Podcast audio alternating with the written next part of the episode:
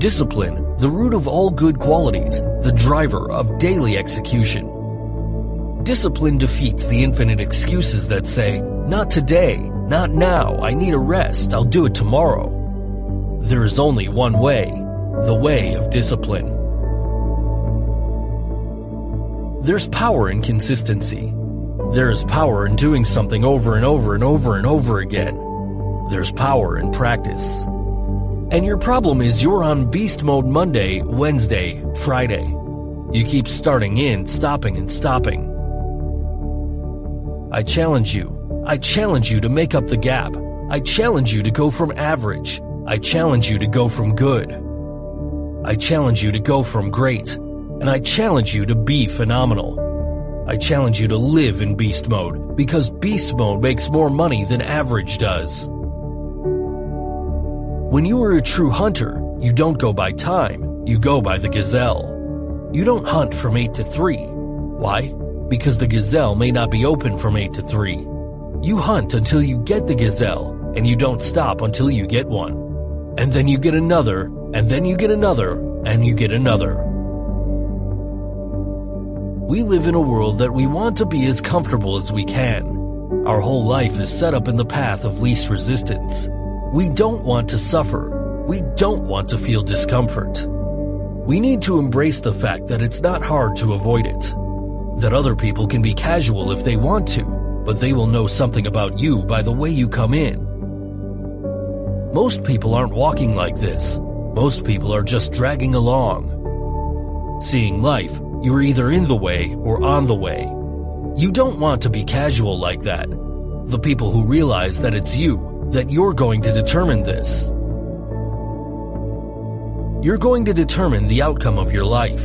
You're going to determine whether your life is exciting or whether or not it's boring. You determine that. And those people who know that, they move with a sense of urgency. They move with purpose and direction. They work and they manage their time effectively. You know that whatever you've done, it's only a tip of the iceberg of what's possible for you, and you're excited trying to find out what else I got in here. I like what I'm seeing here. Let me work on this some more.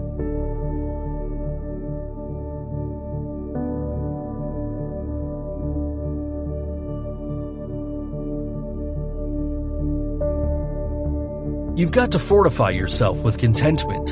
You've got to step into it, take a stand. It takes courage to live. You're going to be faced with a series of opposition.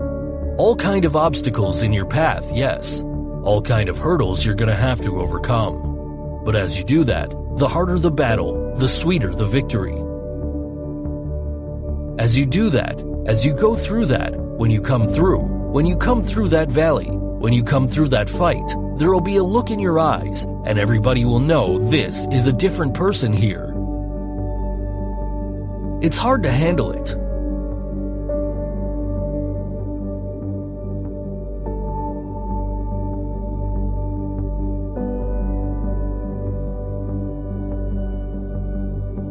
You gotta find something within.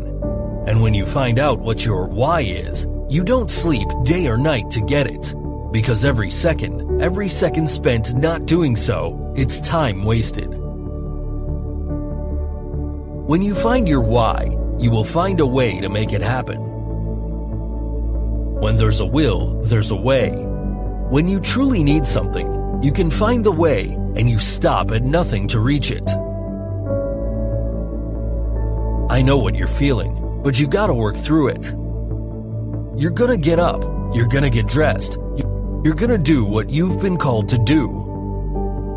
You won't be what you called it, and you're gonna prove to everybody that tried to break you. You're gonna prove to everybody that is trying to stop you, to everybody that tried to kill your dream, you will prove them all wrong.